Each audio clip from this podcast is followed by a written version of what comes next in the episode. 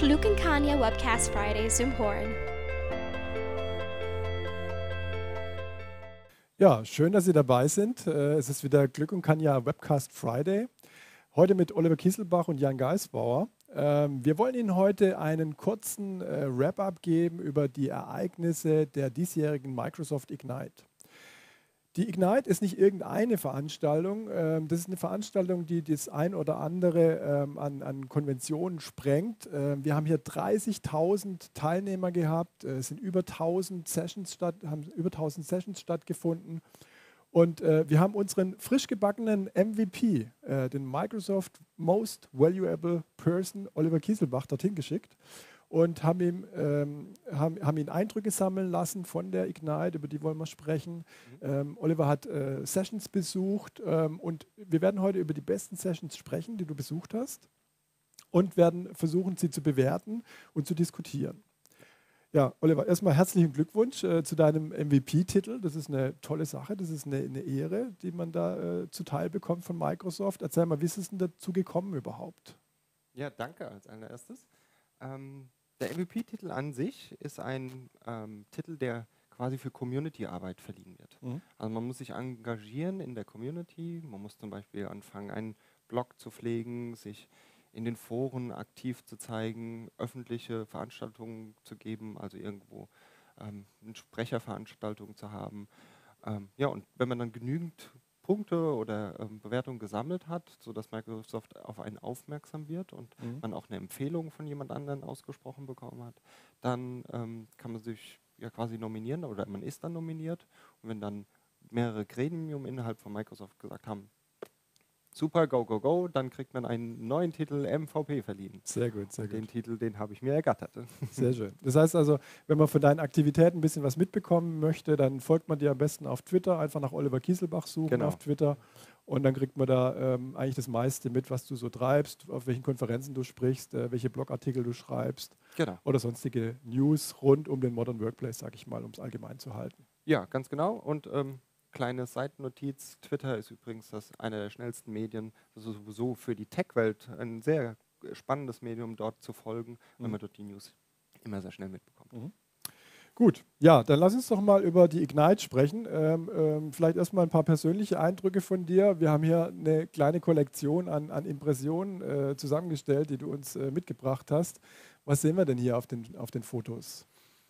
Naja, also als allererstes muss man natürlich sagen, es ist Amerika. Okay. Amerika ist immer von Superlativen ähm, und auch die Eindrücke, die man so dort erhält, also das Convention Center, was man oben rechts sieht, das ist besonders groß einfach. Also kann man nicht so wirklich vergleichen, was man hier in Deutschland kennt. Mhm. Es waren drei riesen Gebäude und auch die Laufwege waren dementsprechend lang und groß. Mhm. Aber es war halt auch wirklich für die Masse an Teilnehmern, wenn da 30.000 Menschen einlaufen, halt auch notwendig, dass man so viel Platz hat. Und das können die Amis äh, sehr gut stemmen dort. Also das war echt erstmal ein besonderer Eindruck, wenn man das so nicht kennt. Und ähm, ja, halt auch die richtige Location dafür.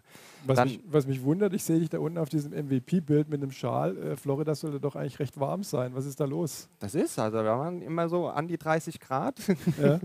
Allerdings ähm, war es auch tatsächlich so, dass in den Gebäuden es gefühlt auf 18 Grad ungefähr Okay. heruntergekühlt wurde und ich meistens dann doch mit meinem Sweater da gesessen habe, mir einen Schal angezogen habe und mir gedacht habe, uh, ist doch einigermaßen frisch hier drin. Okay. Also es war schon immer ein sehr großes Kontrastprogramm. Es war sehr, sehr kalt und außen dann doch ganz schön warm. okay.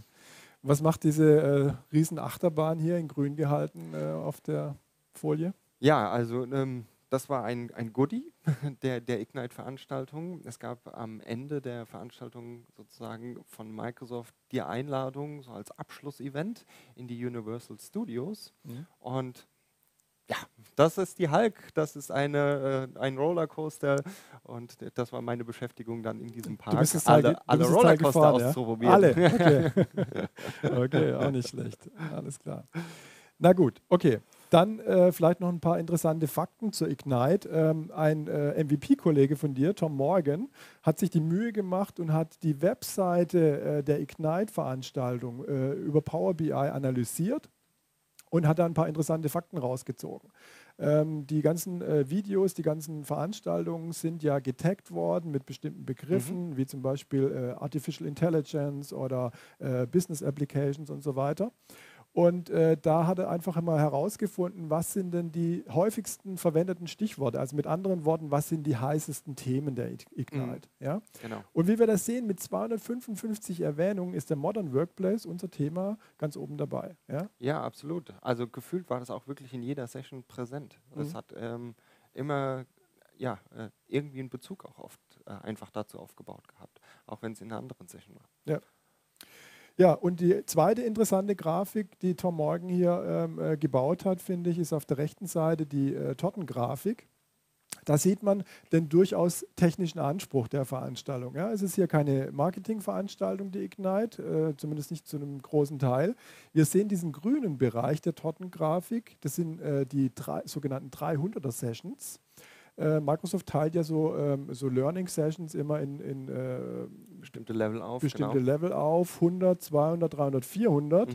äh, wobei 400 schon äh, Developer-Level äh, ist, Experten-Level genau. ist und 300 ist schon ein sehr tiefer technischer Level. Ja? Und wir sehen hier eigentlich einen großen Teil, 44 Prozent, über 44 Prozent, ähm, äh, in, in einem Level 300. Also eine sehr technische Veranstaltung gewesen. Ja, absolut. Auch genau das war auch mein Eindruck. Ja? Also viele Sessions sind wirklich gut in, ins Detail gegangen, mhm. sodass man wirklich auch sehr, sehr viel Informationen daraus gewinnen konnte. Und es war sowieso ein äh, gefühltes neues Microsoft, weil seit ein paar Jahren hat sich Microsoft ja so aufgestellt, dass es ähm, sehr offen immer ist, auf Feedback von den Kunden eingeht und so Sachen. Und so mhm. hat sich auch diese, diese Ignite präsentiert. Also mhm. Also man konnte immer sehr gut am Ende der Veranstaltung zu den Speakern nach vorne laufen, nochmal mhm. mit denen ins Detail gehen und Dinge nachfragen und es war immer ein offenes Ohr da und ähm, man hat gerne über die Themen dann nochmal diskutiert. Mhm. Also es war wirklich lohnenswert, wenn jemand vielleicht noch hadert, ähm, daran teilzunehmen. Ich kann es nur empfehlen. Es mhm. ist wirklich eine super Veranstaltung, weil so nah kommt man halt sonst auch nicht wirklich an irgendwelche Leute, die wirklich verantwortlich sind für diese ja. Features. Also es sind ja wirklich immer die Leute, die ähm, ein Feature von der Pike auf bis zum Ende auch begleiten, implementieren und machen. Mhm. Und ja, wenn die es nicht wissen, wer soll es dann wissen? Genau. Ja, also wenn wir uns jetzt mal unser Thema, unser Lieblingsthema, mit dem wir uns beschäftigen, der Modern Workplace, äh, wir versuchen Unternehmen von einer On-Premise-Umgebung äh, in eine möglichst 100% Cloud-Umgebung zu bewegen.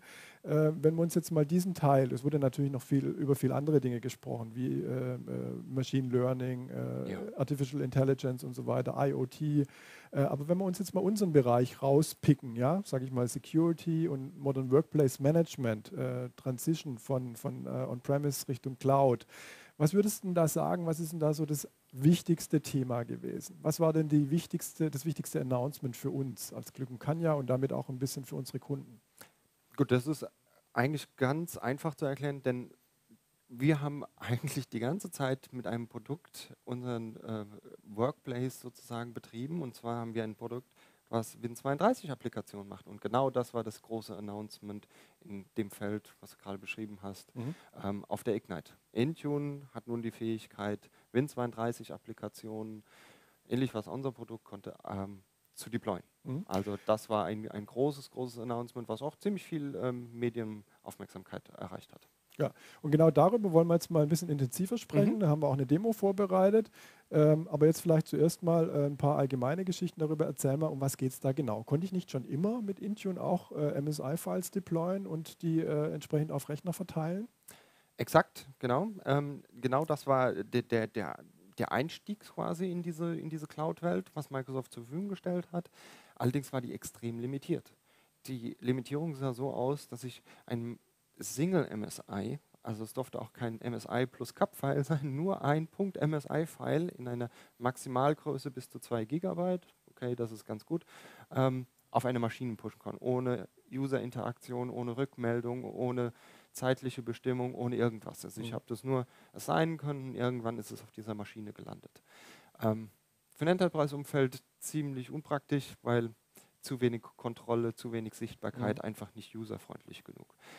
Dann kam irgendwann als Erweiterung dazu, dass man PowerShell-Skripte äh, ausführen kann. Das ist dann mit Hilfe eines kleinen Agents passiert. Also da hat man genau diesen Kanal, wo man ein Single MSI installieren kann, genutzt, hat dieses MSI quasi auf die Maschine geschickt, den Agent installiert und der hat mir dann erlaubt, PowerShell-Skripte auszuführen. Mhm. Was schon mal eine sehr große Erweiterung war, weil ich Konfigurationen vornehmen kann und die Community unter anderem, die ist mit richtig vielen ähm, ja, Innovationen oder Erfindungen da an den Start gegangen, mhm. weil sie haben dann angefangen, Skripte zu schreiben, der sich von irgendwelchen Internet-Locations Software downgeloadet hat und dann installiert hat. Mhm. Das Problem war, damit kann ich zwar einen schönen Client irgendwann am Ende mit einem Software-Set bauen, aber wie date ich die Software geschickt ab? Wie mhm. kriege ich ein Reporting? Das ist eher ein Fire-and-Forget-Szenario. Das ganze Management drumherum. Das ganze Management drum, die Sichtbarkeit, wie sieht meine Client-Landschaft aus und mhm. so weiter, die bleibt mir eigentlich da komplett verborgen. Das ist also ja, ein Workaround,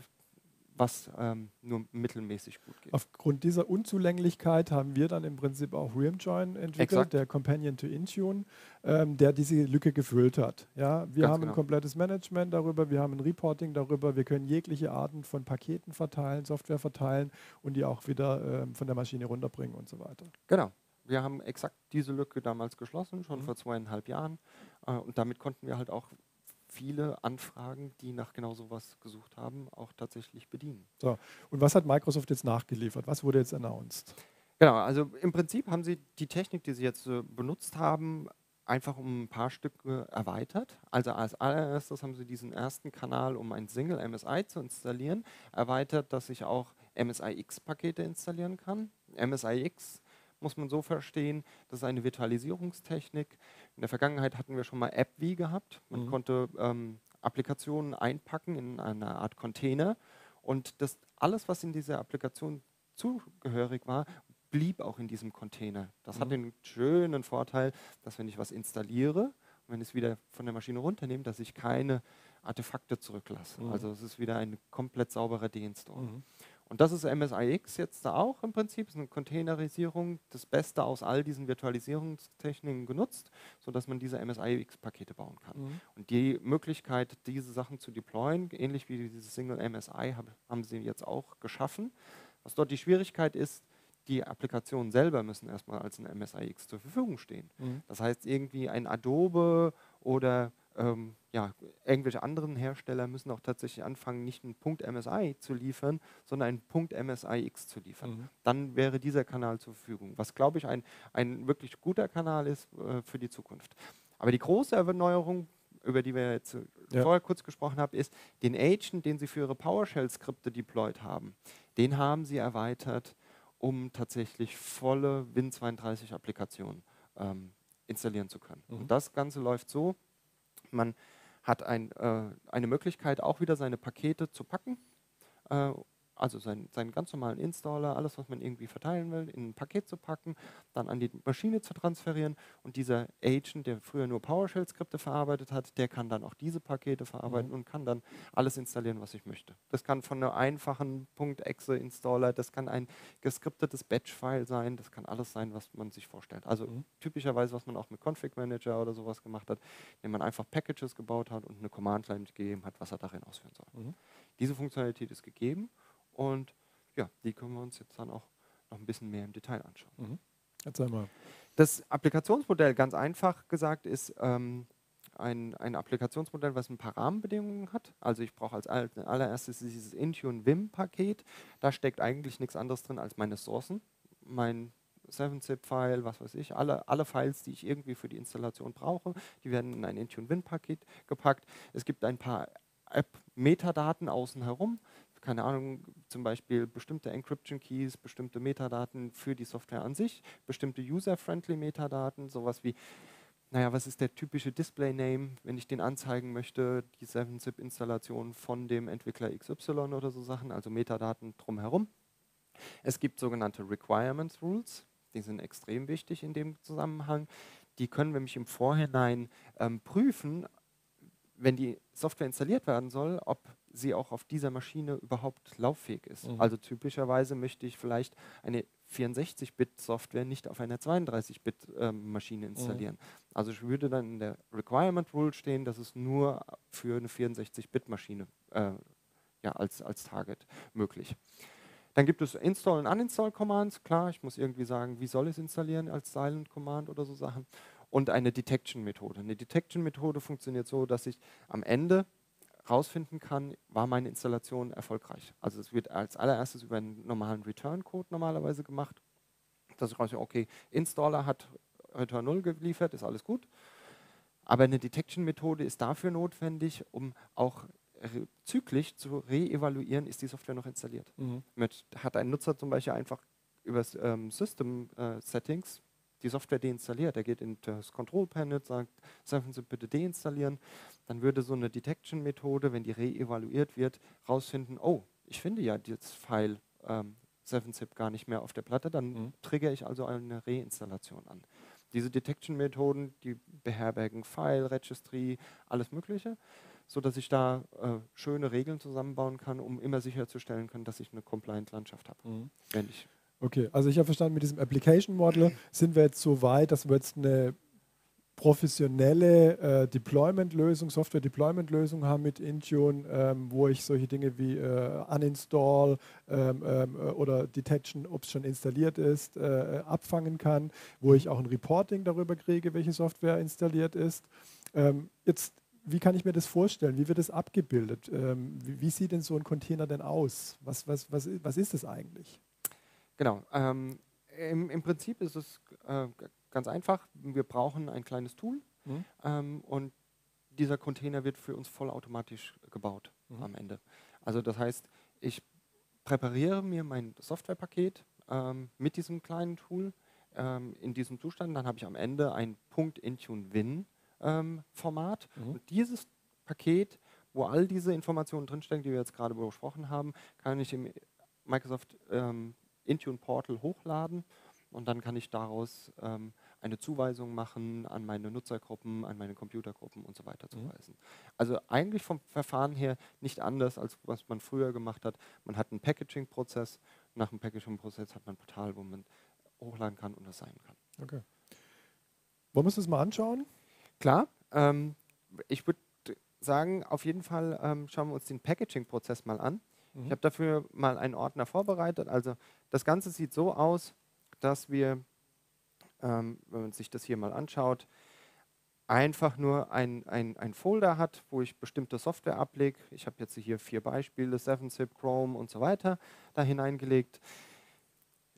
Äh, das ist nichts anderes als ein ähm, Source-Verzeichnis, wo meine aktuelle Software sozusagen liegt. Mhm. Ja, also in dem 7-Zip liegt mein 7-Zip-Paket drin und so weiter und so weiter.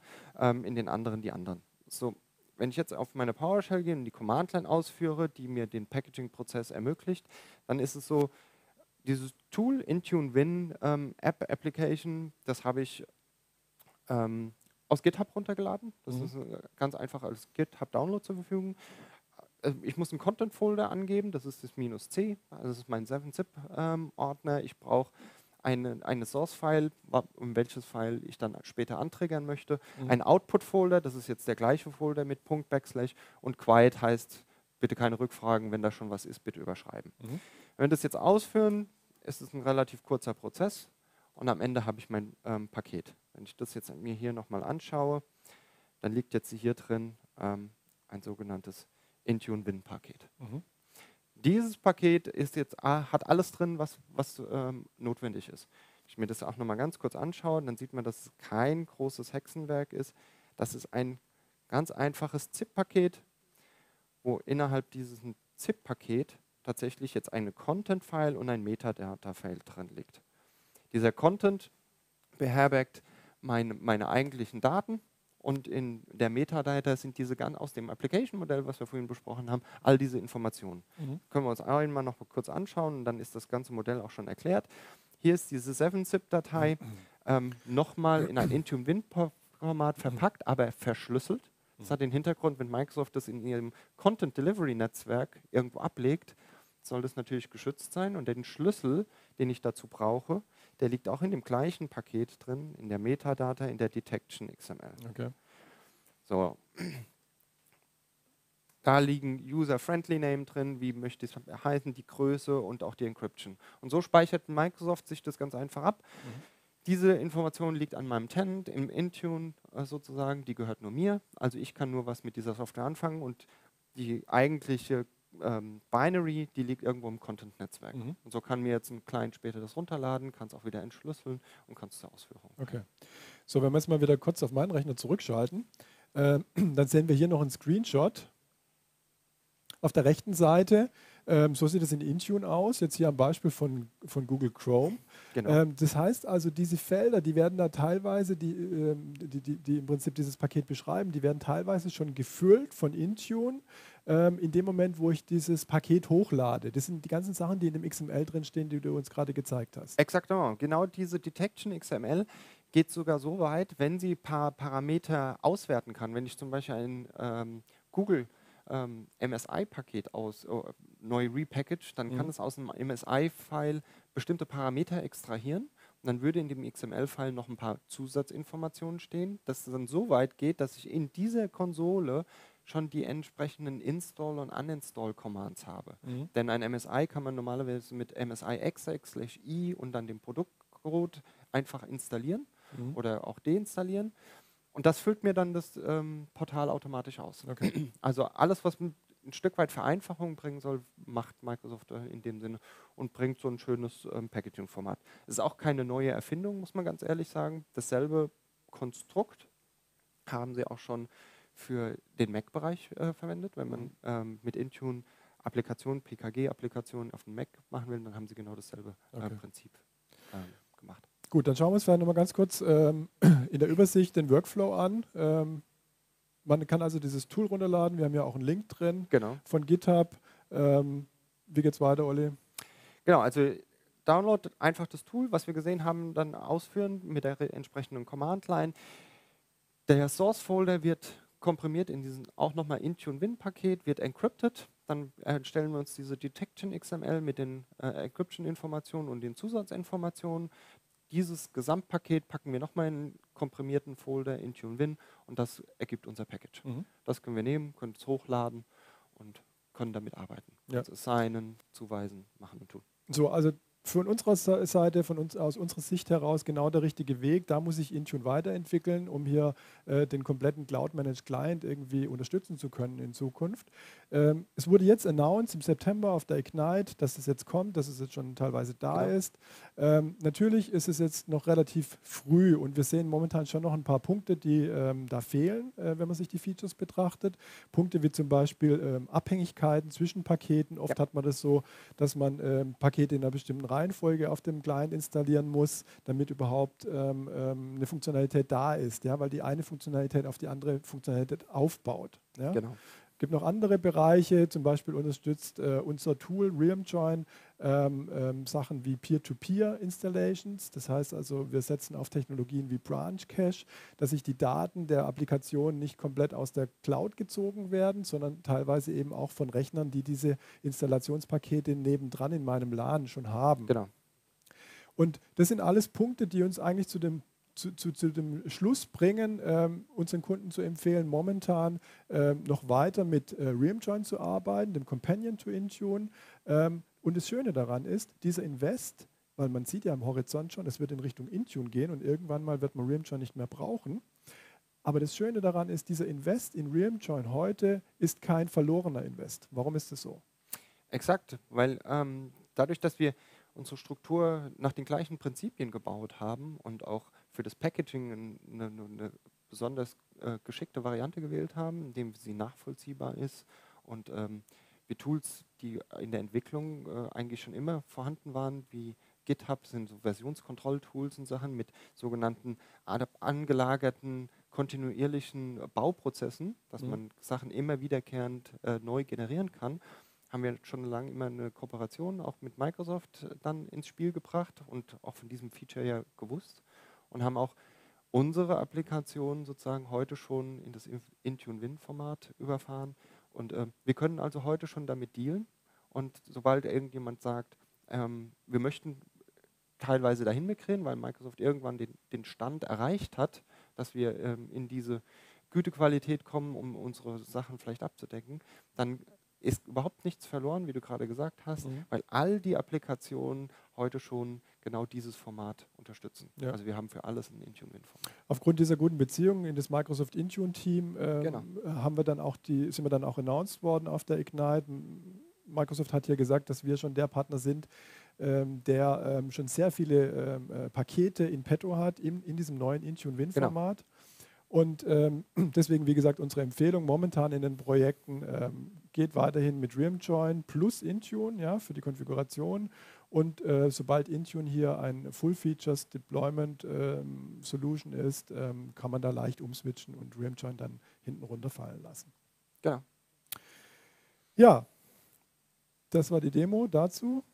Dann haben wir als nächstes ein kleines Video. Wir kommen zum nächsten Thema. Das Thema ist Autopilot ähm, und da haben wir ähm, zu Beginn mal einen kleinen Einspieler geplant. Ähm, wie hat man da früher gesagt? Mats ab. Ja, ich hoffe, Sie hören jetzt den Ton. Wir hören ihn hier nicht, aber ich glaube, der Ton geht in den Livestream. Ähm, was Sie hier sehen, ist eine Installation von vielen Maschinen ähm, in der OOBE, in der Out-of-Box-Experience.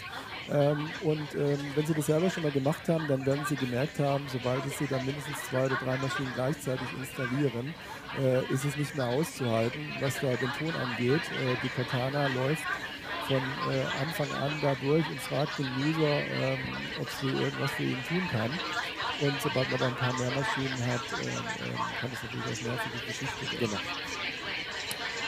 Genau. So, das reicht auch schon im Video. Wir gehen zurück ähm, auf die Slides. Und äh, wir sehen da, ähm, für diese Lösung hat dann zum Beispiel Michael Niehaus äh, ähm, auch einen Post äh, gemacht auf Twitter, ähm, hat eine Lösung vorgeschlagen äh, mit den äh, AUX-Plugs. Ähm, genau. In dem Moment, wo man die in die Maschinen reinsteckt, dann hört man die Cortana nicht mehr.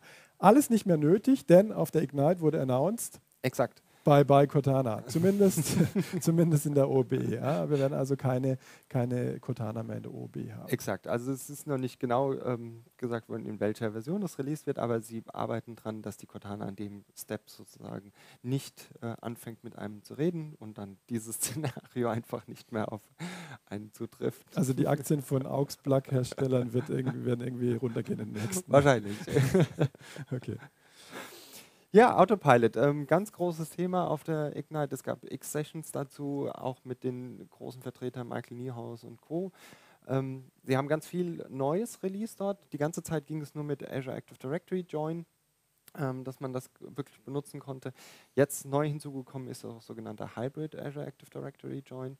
Das bedeutet, ich kann eigentlich, auch wenn ich in einem Domain-Join-Szenario und wo ich das Gerät dann nur register am Ende im Azure Active Directory, dieses Szenario supporten. Das mhm. funktioniert ganz einfach. Im Prinzip gibt es von Intune so eine Art Connector.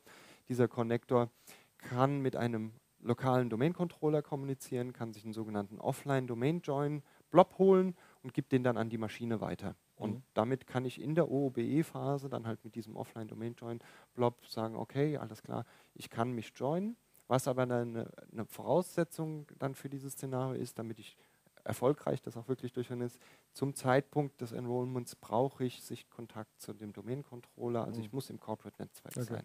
Also das, was wir in der Azure Active Directory-Seite haben, von egal wo auf der Welt einfach aufklappen und joinen, ja, ja. das ist da nicht möglich. Okay. Also es hat schon Einschränkungen. Grundsätzlich, ähm, Sie kennen, glaube ich, wenn Sie aufmerksamer Zuschauer unserer Webcast-Reihe sind, äh, unsere Einstellung zu diesem Thema. Ähm, ja. Wir raten unseren Kunden jetzt nicht gerade dazu, gerade dazu ähm, Technologie in Richtung äh, On-Premise äh, aufzubauen und hier ähm, Autopilot für On-Premise-Geräte durchzuführen. Äh, wir sind hier auf dem 100% Cloud-Trip und denken, das ist das äh, einzig wahre. Ähm, warum diesen Zwischenschritt über Hybrid gehen, wenn man gleich Richtung 100% äh, Cloud gehen kann? Ähm, aber Microsoft sieht es teilweise noch anders. Ja, ich denke, es ist wie, wie immer. Es gibt Kunden, die ähm, verlangen das und, und wollen ja. das und denen ihr Workload sieht so aus, sonst machen sie es einfach nicht. Genau. Und wenn der Druck groß genug ist, dann bietet Microsoft halt auch irgendwann Solutions dafür an. Ja. Was haben wir noch? Autopilot for Existing Devices sehe ich hier. Was ist denn das? Ja, Autopilot for Existing Devices, äh, ganz, ganz tolles Feature. Wir hatten uns auch in Vergangenheit selber schon Gedanken um dieses Feature mhm. gemacht, dass wir während der Installation die Hashes von den Maschinen eingesammelt haben, sie dann irgendwie in Intune hochgeladen haben über bestimmte Cloud-Mechanismen Das hat Microsoft jetzt nativ sozusagen uns zur Verfügung gestellt. Man kann jetzt in dem Profil vom Autopilot einfach sagen, okay, alle die ähm, Maschinen, die diesem Profil zugeordnet sind, auch wenn sie noch keine Autopilot-Registrierung hat, bitte nachträglich registrieren. Und der Prozess sieht dann so aus, ich nehme einfach meine Maschinen, assign dieses Profil, 48 Stunden später sind die alle in Autopilot registriert. Mhm. Also ich habe keine Notwendigkeit mehr, großartig selber da was zu machen. Microsoft macht das vollkommen automatisch im ja. Hintergrund. Also es ist so, nicht jeder Kunde ist in der komfortablen Situation, äh, komplett neue Hardware für die ähm, äh, modernen Desktops zu bekommen, sondern er muss äh, Hardware weiterverwenden. Und ähm, wenn da Maschinen schon Windows 10 äh, installiert haben, aber noch on-premise äh, konfiguriert sind, also in der äh, lokalen AD drin sind, dann kann es natürlich ähm, Sinn machen, diesen Weg zu wählen, die Maschinen so auf diese Art und Weise in äh, das Azure Active Directory oder in den Autopilot zu, zu bekommen erstmal und dann von da aus äh, eine Neuinstallation zu triggern und ähm, ähm, äh, ins AAD zu heben. Mhm. Genau. Dann sehe ich dann nochmal so ein ähm, Datum auf unserer Folie. Ähm, mir ist gerade entfallen, was da eigentlich war am 14. Januar. Also, ja, das ist mein Hochzeitstag. Ah, herzlichen Glückwunsch. ist ja noch nicht so weit, aber. Ja, daneben ist es, glaube ich, auch noch dann 2020 äh, das endgültige, endgültige, endgültige Ende äh, von Windows 7. Es wird sich dann in die ewigen Jagdgründe verabschieden. Genau. Äh, irgendein Support läuft dann ja, aus. Ja, genau. Ähm, der Support von Windows 7 läuft aus, tatsächlich. Und dafür gibt es dann auch tatsächlich, deswegen haben wir das hier auch aufgeführt, ein, eine Lösung von Microsoft. Ähm, solche Geräte kann man ja in Windows 10 überführen. Allerdings möchte ich ja schon beim Überführen, das sind ja Geräte, die ich schon im Unternehmen habe, die haben ja Windows 7 drauf, ähm, möchte ich beim Überführen ja auch schon die Autopilot Experience haben. Mhm. Und das wird schwierig, weil unter Windows 7 kann ich mir diese Hashes nicht extrahieren und so Sachen. Dafür hat Microsoft eine Lösung geschaffen.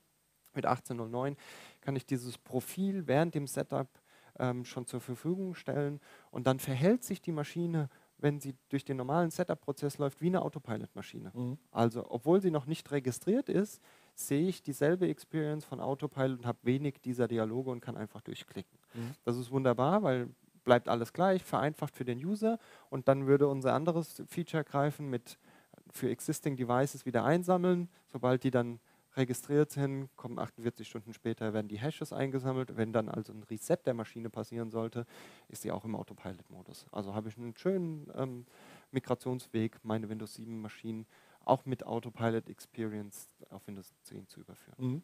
Mir fällt gerade auf, wenn wir darüber reden, wir haben jetzt äh, in diesem Webcast noch gar nicht so richtig erwähnt, was Autopilot eigentlich ist. Wir hatten schon einige Webcasts äh, vorher, wo wir das äh, intensiv beleuchtet mhm. haben. Vielleicht mal ganz, ganz grob. Also es ist so, ähm, Sie kennen ja diese Windows 10 Out-of-Box-Experience, diese blauen Screens, bei denen man gefragt wird, ähm, ist es ein Computer, der ähm einer Firma zugeordnet werden kann oder ist es ein privater Computer und dann gibt man eine E-Mail-Adresse, ein UPN an und dann ähm, installiert man diese Maschine selbst als User. Und diese Screens, die da abgefragt werden, die kann ich, wenn ich die Maschine in Autopilot drin habe, kann ich die ähm, entsprechend konfigurieren. Ich kann da Sachen ausblenden, äh, kann, kann den Namen meiner Firma einblenden und solche Dinge, kann, den, kann die Maschine einem User zuordnen. Ja? Genau. Das ist also Autopilot. Und in diese Experience, in diese Auto, äh, in diese Autopilot Experience bekomme ich eben auch, das ist das, was du gerade erzählt hast, Windows 7 Maschinen rein, wenn ich mit diesem JSON-Blob arbeite. Ja, genau, wenn ich, wenn ich die, Windows 7 Maschine auf Windows 10 ähm, sozusagen installiere. Also Windows 7 Maschinen, die ich auf Windows 10. die Windows 7 selber hat kein Autopilot, aber Windows 7 migriert auf Windows 10 ja. und dann kommt diese neue Experience. Die Experience, die du gerade beschrieben hast, die wird sogar noch weitergemacht und das ist der nächste Punkt, dieses Self-Deployment. Mhm. Und zwar für Kiosk oder solche typischen Geräte, die man am Eingang hat. Ähm, die ein, so, ein, so, eine Art Schaubild dann zeigen, Willkommenslogo oder so Sachen, die sind ja relativ autark, die haben einen speziellen äh, Einsatzzweck. Da gibt es einen sogenannten Self-Deploying-Mode für diese Art Kiosk oder Digital Signage-Geschichten. Mhm. Das ist vollkommen ohne ein äh, Zutun sich sozusagen das Gerät selber aufsetzt. Mhm. Das heißt, ich muss eigentlich nur noch einschalten, wenn dann die Settings alle richtig sind, läuft die Maschine komplett durch macht auch ein Auto-Log-On, alles drum und dran, bis eine spezielle Applikation, das kann mhm. zum Beispiel ein Browser sein, der eine bestimmte Webseite anzeigt oder sowas, dargestellt wird. Mhm. Das heißt, im günstigsten Fall packt der Techniker nur noch aus, hängt es an die Wand und Okay. Siehe da, alles ist installiert. Ist dann natürlich nicht userspezifisch, ist dann Nein. eben nur für solche Sachen wie ein Kiosk-PC irgendwie Exakt. gedacht. Ein, in seiner typischen ähm, Eingangsflur oder sowas, ähm, wo man so ein Welcome-Screen hat oder so Sachen. Das sind die typischen mhm. Szenarien dafür. So, was wir immer wieder hören von Kunden, äh, ist das Thema, naja gut, dieses Self-Service-Gedanke ist ja schon recht und schön und ist genau da, wo wir hinwollen. Der User soll mehr Freiheiten bekommen, soll seine Maschinen selber aufsetzen können. Wir wollen auch ein bisschen Kosten sparen in der IT ähm, und wollen da weniger Deployment machen aus mhm. IT getrieben. Ähm, auf der anderen Seite, wenn der User das selbst macht, äh, ist es auch immer mit einer ganz schönen Wartezeit verbunden. Ja? Das heißt also, die großen Pakete, äh, das sehen wir in den Deployments wie Office, die brauchen schon ein Weilchen auch, trotz ähm, Technologien wie Branch Cache und so weiter. Aber der User ist da trotzdem mal mindestens mal eine Stunde beschäftigt damit. Ähm, gibt es denn da jetzt auch in der, auf der Ignite irgendwelche Neuigkeiten in Bezug auf ähm, dieses Thema, wie man das ein bisschen. Äh, äh genau, also das ist wirklich ein, ein sehr, sehr uh, Early Preview-Gedanke. Deswegen ist auch dort gekennzeichnet jetzt mit Preview auf unserer Slide, das ist der sogenannte White Glove Service was Sie sich da vorstellen. Es, es gibt auch noch keine Timeline, wann das vielleicht ähm, aufschlagen sollte. Man muss immer Vorsicht genießen. Es ist ein Preview-Announcement, vielleicht wird es auch wieder umgeschmissen.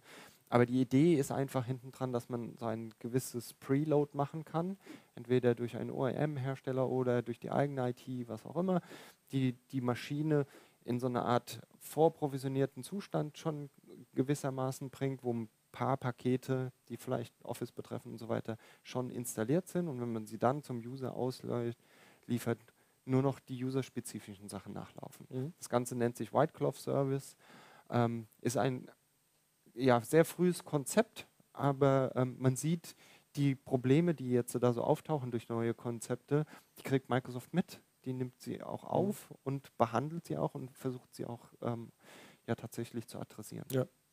Ja, das ist wirklich so. Also in, wenn ich an die Pro Probleme denke, die wir vor einem Jahr ungefähr in den Projekten hatten, ja, in den ersten Cloud-Projekten äh, hatten, ähm, da muss ich sagen, da ist schon echt einiges gelöst. Ja. Absolut. Ein anderes Thema Absolut. ist zum Beispiel diese, diese Geschichte, dass ich ähm, verhindern möchte, ähm, dass äh, Privat-PCs ähm, das Azure AD joinen. Ja, wenn ich jetzt an meinen privaten Windows 10 PC nach Hause gehe, kann ich ja auch meinen Firmen-UPN eingeben und mein Passwort und kann damit äh, des, des AAD meines, meines äh, Arbeitgebers joinen und habe dann von meinem Privat-PC aus Möglichkeiten, auf die Daten zuzugreifen. Ja? Ähm, das soll verhindert werden, sowas, und auch das ist jetzt mittlerweile möglich. Ähm, genau. Mit Device Restrictions kann ich hier sagen, nee, nee, nur Geräte, die definiert sind von meinem Arbeitgeber, von meinem Administrator, äh, dürfen das AAD joinen hier. Genau. Ja, schauen wir mal weiter. Das war das Thema Autopilot. Was haben wir denn noch an Neuigkeiten? Ähm, wir kommen zu Desktop Analytics. Desktop Analytics ähm, löst möglicherweise bald irgendwann oder unterstützt ein Thema, ähm, das man äh, mit dem Evergreen-Ansatz hat. Es ist ja so, dass jetzt in Zukunft immer schneller Patches nachgeliefert werden. Es kommen ständig äh, Feature-Updates, mindestens zweimal im Jahr. Ähm, und da ist es so, wenn man das jetzt vergleicht, wie man früher ähm, Images gebaut hat, Windows 7 Images oder sowas, und da Software deployed hat, dann ist es immer durch ein riesiges Change Management durchgegangen. Ähm, man, man, musste die Images bauen und damit hat man natürlich auch Geschwindigkeit verloren. Ja?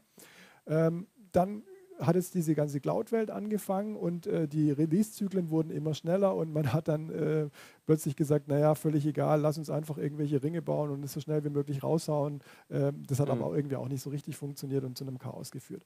Und den Mittelweg zwischen diesen crazy random Deployment, wie wir es genannt haben, und ja. diesem alten Change Management Ansatz, dieser Mittelweg, äh, der besteht darin, dass ich mir ganz genau angucke, dass ich ganz genau weiß, was ich denn da draußen für eine installierte Basis habe.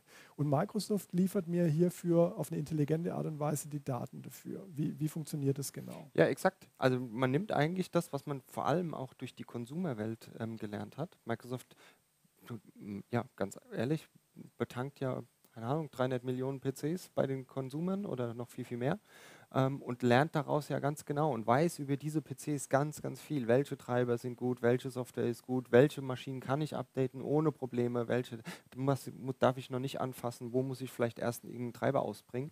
Und dieses Wissen, was Sie dort haben, das Wissen transferieren Sie jetzt in ein neues Produkt, um in die sogenannte Desktop Analytics, um das Enterprise-Umgebung auch zur Verfügung zu stellen, sodass man sehr, sehr geschickt das Wissen, welche Maschinen sind ganz safe zur Installation auch umsetzen kann. Das mhm. bringt mehr Geschwindigkeit und auch mehr Kontrolle und auch am Ende eine höhere Qualität, weil die Maschinen, wo ich zu 99 oder 100 Prozent sagen kann, da habe ich noch nie, selbst bei 100.000 Maschinen, ein Problem gesehen mit diesem Software-Set. Mhm. Die kann ich auch updaten. Ja. Und die kann ich auch in den ersten Zyklen updaten. Da muss ich nicht unbedingt 60 Tage warten oder sowas, weil da weiß ich schon, was Sache ist. Ja. Und dieses Wissen wird genau in diesem Produkt ähm, einfließen. Was sind die geschickten Ringe, wie kann ich die geschickten Ringe bauen, ähm, was sind die bestimmten Zyklen, was sind bestimmte Quality Gates, die ich erreichen muss, bevor es überhaupt in die nächste Welle rausgeht und so weiter und so weiter. Mhm. Ähm, das Ganze wird nicht nur auch in der Cloud äh, passieren. Derzeit ist der Fokus, es wird in zwei Stufen released, die Desktop Analytics. Ähm, es gibt auch eine Integration in der Config Manager äh, Welt, da wird auch so ein bisschen was mit angehangen und dann die zweite wirklich große Innovation kommt dann auch in der Intune Welt. Also man versucht wirklich die Cloud äh, ja, Intelligenz, die dort drin steckt, in dieses ganze Patching und das nicht nur ähm, auf die, die, die Cloud-Only-Welt wirklich hineinzubringen, weil man natürlich will, dass der Markt sich bewegt. Ja. Weil Patchen und vorangehen ist die wichtigste Sache, auch aus Microsoft-Perspektive. Wenn die Innovation treiben wollen, geht es nur, wenn ich neue, neue Software habe. Aber auch im Bereich Security Absolut. natürlich. Ja. Absolut. Äh, also verstehen Sie uns nicht falsch, wir, wir sind voll äh, in diesem Ringdesign drin. Äh, wir haben uns in der Vergangenheit nur immer ein bisschen schwer getan, die Ringe zu planen. Da gab es verschiedene Ansätze. Ja. Man hat, hat gesagt, naja, entweder der, der, die IT-Administration weiß ungefähr, welche äh, Kollegen sie da in welchen Ring reinsetzen oder äh, man hat gesagt, wir machen es komplett random irgendwie. Genau. Ähm, und jetzt kriegt man da einfach ein echt cooles Tool an die Hand, ähm, was schon auf das Wissen der Cloud, also von allen anderen Installationen weltweit zugreifen kann und weiß, wie du sagst, dieser Treiber, der sorgt für Bluescreens oder sowas, ähm, wenn ich jetzt ein neues Office-Plugin äh, installiere oder sowas in der Richtung. Und deswegen ähm, schlage ich dir vor, ähm, die Installationsringe auf eine bestimmte Art und Weise. Genau, eigentlich konnte man das jetzt auch sogar schon ein bisschen machen. Microsoft hatte dafür ein Tool, das nannte sich die Windows Analytics. Mhm was wir nur dort in der Praxis gesehen haben, dass es halt schwierig war, in der Praxis wirklich umzusetzen. Weil wer geht denn durch diese ganzen äh, Informationen wirklich durch und bildet alle seine Device-Gruppen und tut die dann wirklich auch in diese einzelnen Gruppen stecken und so Sachen. Das ist ein recht mühseliger Prozess. Deswegen ja. haben wir eigentlich mehr gesehen, dass es eher umgesetzt war, dieser Nutzer ist in bestimmten Ringen und folgt dann halt einem bestimmten Installationszyklus. Also dieses Feingranulare, was man gerne hätte, das kommt, glaube ich, erst mit dem Produkt so ja. richtig zum Tragen. Gut, soviel zum Thema Desktop Analytics. Was haben wir denn noch? Ah ja, App Protection Rules, also known as MAM. Ja, die Mobile Application Management. Also ganz großer Fokus, muss man wirklich sagen. Es gab ganz, ganz viele Sessions mhm. über, über MAM, ähm, was die Erweiterungen dort sind. Ähm, neue Apps wurden released. Der Edge-Browser ähm, ist jetzt auch als einer der, der Apps da. So, das heißt, wir haben ein, ein ähm, etwas besseren Browser. Mhm. Ähm, denn vorher hatten wir tatsächlich ja nur diesen Intune Managed Browser, der zwar okay war, aber naja, eigentlich nicht standhalten konnte mit so einem Safari oder Chrome. Der Edge ist jetzt wirklich so ein HTML5 schöner Browser, wo man sagen kann, den kann man auch wirklich als Browser benutzen. Mhm. Der ist voll da, den kann man auch als Ersatz für den Intune Managed Browser nutzen. Da gab es sehr viele Sessions darüber.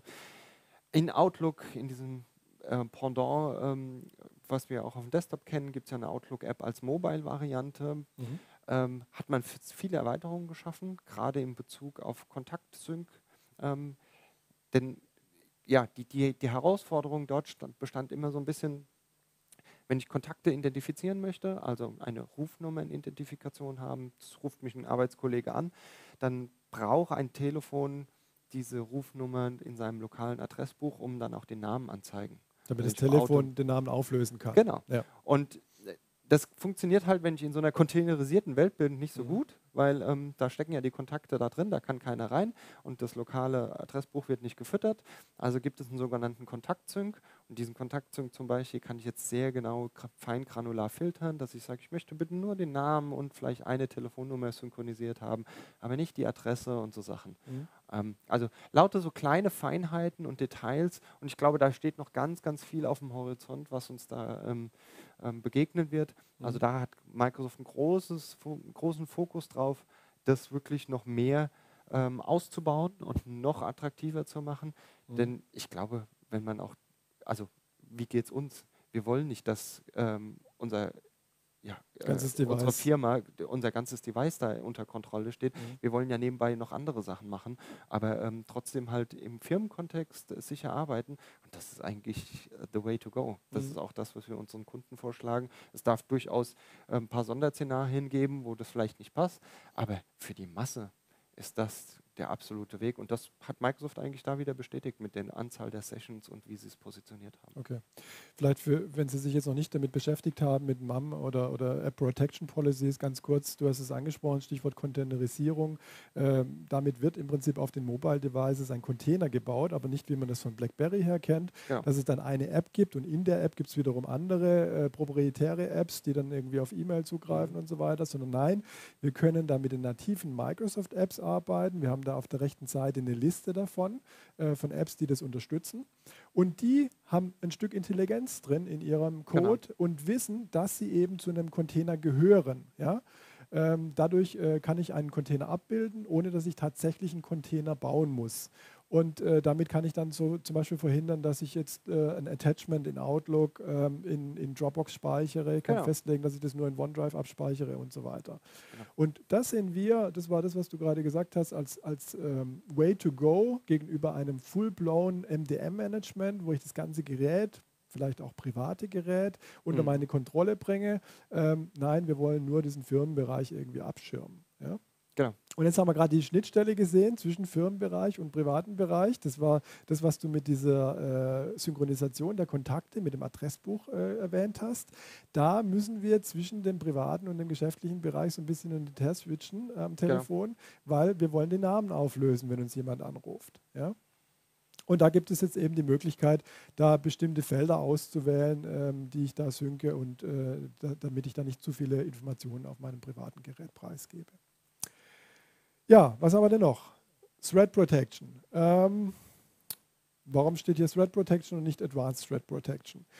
Es steht deswegen da, ähm, weil Microsoft auch hier versucht, seine ganzen Threat Protection Technologien zusammenzuführen. Man nennt es dann in Zukunft auch nur noch Microsoft Threat Protection Ja. und führt da Sachen zusammen wie Office 365 ATP, äh, Windows Defender ATP, Azure ATP. All das soll dann in einer Konsole sichtbar sein. Ähm, der sogenannte Security Administrator soll im Prinzip alles gleichwertig ähm, zusammengefasst ähm, in einem Incident auch äh, bearbeiten können und soll da eine holistische Sicht auf die gesamte Security-Welt seines Unternehmens bekommen. Ja? Ja, nicht nur das, also auch vor allem die Strategie ist ähm, nicht nur die, die Ei- Vereinheitlichung der Sicht und, und, und ähm, Arbeitsabläufe, sondern auch wirklich die Verzahnung der einzelnen Produkte.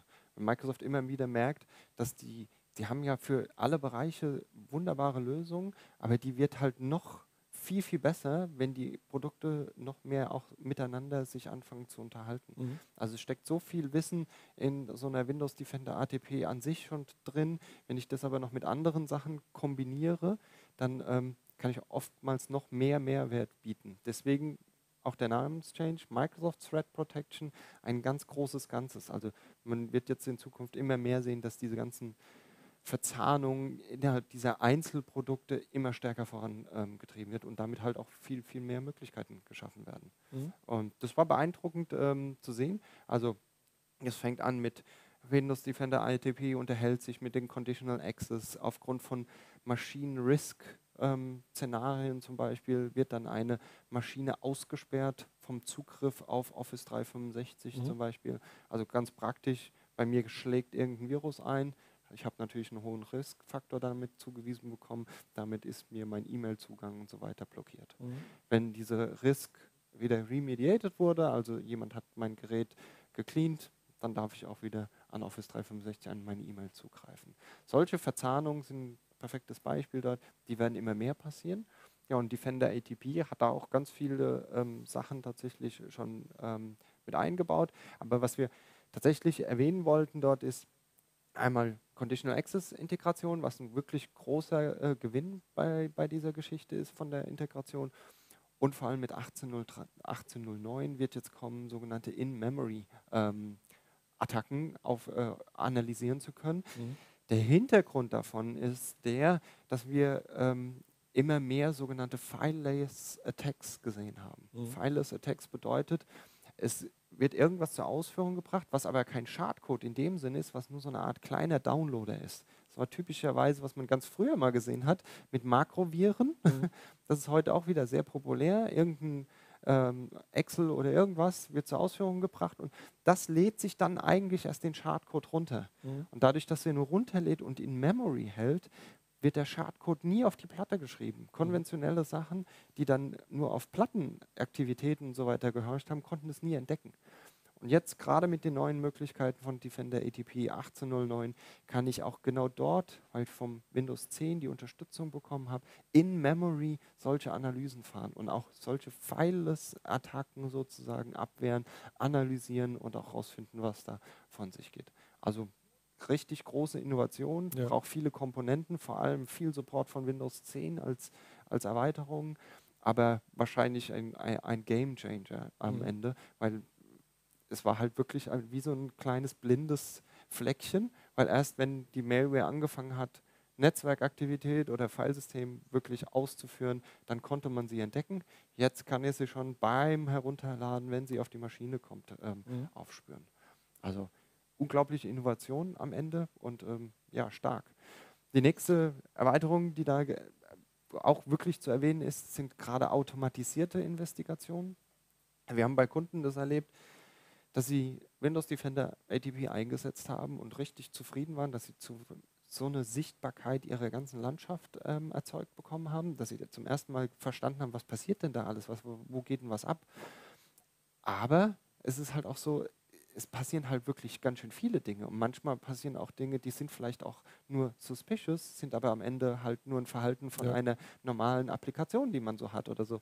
Ähm, das heißt, es kommt eine ganz schöne Flut. Wenn ich da mal auf 20.000, 30.000 Rechnern irgendwann bin, dann kriege ich auch eine ganz schöne Flut an, an Meldungen da rein. Ja. Und wenn ich da nicht äh, ein ganzes Team habe, das sich darum kümmern kann, dann wird es halt schwer. Und da greift Microsoft auch wieder ein, hat sogenannte Automatic Investigations. Das kann ich in so einer Art vollautomatisierten Modus fahren oder semi-automatisierten Modus. Das bedeutet, das System fängt selbstständig an, Analysen zu fahren, herauszufinden, was ist denn da gerade passiert. Ist da vielleicht wirklich Schadcode zu ausführen und versucht die auch wirklich zu beheben. Mhm. Das wäre vollautomatisch oder es wartet dann auf einem Approval, bevor ich dann wirklich was beheben kann. Das wäre dann eine semi-automatische Variante.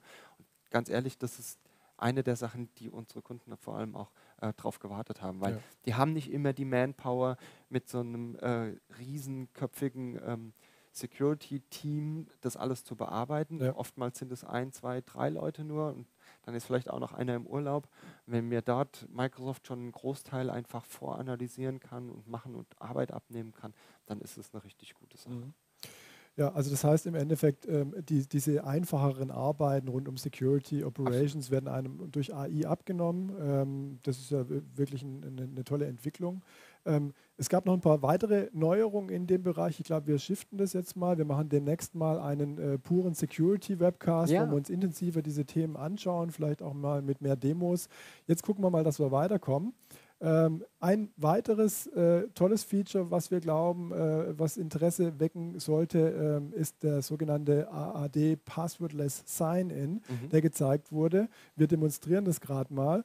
Ähm, kannst du vielleicht mal nebenbei, während ich hier ähm, den Browser aufmache, mal ganz kurz erzählen, warum wollen wir denn äh, das Passwort loswerden? Was, was haben wir denn davon? Wieso wollen wir das Passwort loswerden? Genau, also ähm, Passwörter haben inhärent einfach ein Problem und zwar, so wie Passwörter behandelt werden und wie man damit ähm, umgegangen ist, ähm, ist es so, dass sie sehr leicht angreifbar waren einfach in der Vergangenheit. Das bedeutet, ein Passwort wurde normalerweise immer in eine andere Repräsentation Repräsentation überführt, einen sogenannten Hash. Und mit diesem Hash wurde sich dann gegen ein anderes System identifiziert und ähm, dann war ich irgendwann eingeloggt. In dieser ganzen Kette gibt es verschiedenste Angreifspunkte. Dieser Hash, der wird irgendwo gespeichert, der wird irgendwo transportiert über das System. Überall kann ich angreifen. Das heißt, so Perse-Hash-Geschichten oder auch ähm, abgezogene Hashes konnte ich einfach nehmen, konnte sie wieder in einer Replay-Attacke, also nochmal nehmen zur Authentifizierung, konnte mich anmelden. Mhm. Passwordless Sign-In äh, funktioniert auf einem ganz anderen Prinzip. Es ist auf einer Public- und Private-Key-Mechanismus. Und Das hat man früher in der Smartcard-Welt schon immer benutzt. Windows Hello for Business macht mhm. das. Das ist einfach ein anderes Verfahren. Das basiert ein Stück weit auf Signieren. Das funktioniert ganz kurz gesagt. Ich habe einen privaten Schlüssel und einen, einen, einen, einen, öffentlichen Schlüssel.